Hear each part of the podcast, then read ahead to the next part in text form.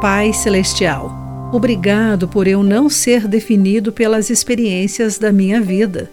Obrigado por me chamares de teu filho. Olá, querido amigo do Pão Diário, muito bem-vindo à nossa mensagem do dia. Hoje vou ler o texto de Lisa Samra com o título Nomeado por Deus. Ligeira, Batgirl, Brincalhona esses são alguns apelidos dados aos conselheiros no acampamento que minha família frequenta anualmente. Os apelidos geralmente surgem após algo embaraçoso, um hábito engraçado ou um hobby. Porém, nós os encontramos até na Bíblia. Por exemplo, Jesus chama os apóstolos Tiago e João de filhos do trovão de acordo com Marcos, capítulo 3, versículo 17. É raro nas Escrituras que alguém se dê um apelido. Mas aconteceu quando uma mulher chamada Noemi pedia que as pessoas a chamassem de Mara, que significa amargura, de acordo com o livro de Ruth, capítulo 1, versículo 20 pois seu marido e os dois filhos tinham morrido.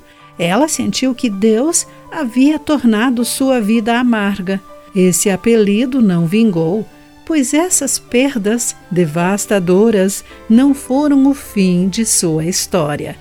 No meio de sua tristeza, Deus a abençoou com uma nora amorosa, Ruth, que casou-se novamente e teve um filho, criando uma nova família para Noemi.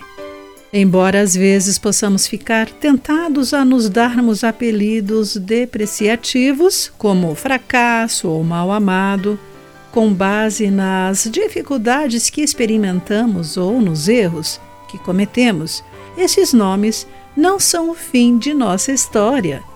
Podemos substituí-los pelo nome que Deus deu a cada um de nós meu povo, de acordo com Romanos capítulo 9, versículo 25, e buscar as maneiras que ele usa para conceder sua provisão, mesmo nos momentos mais desafiadores. Querido amigo, você já teve um apelido? Gostou ou não? Ser chamado filho amado de Deus muda a maneira como você se vê? Pense nisso. Aqui foi Clarice Fogaça com a mensagem do dia.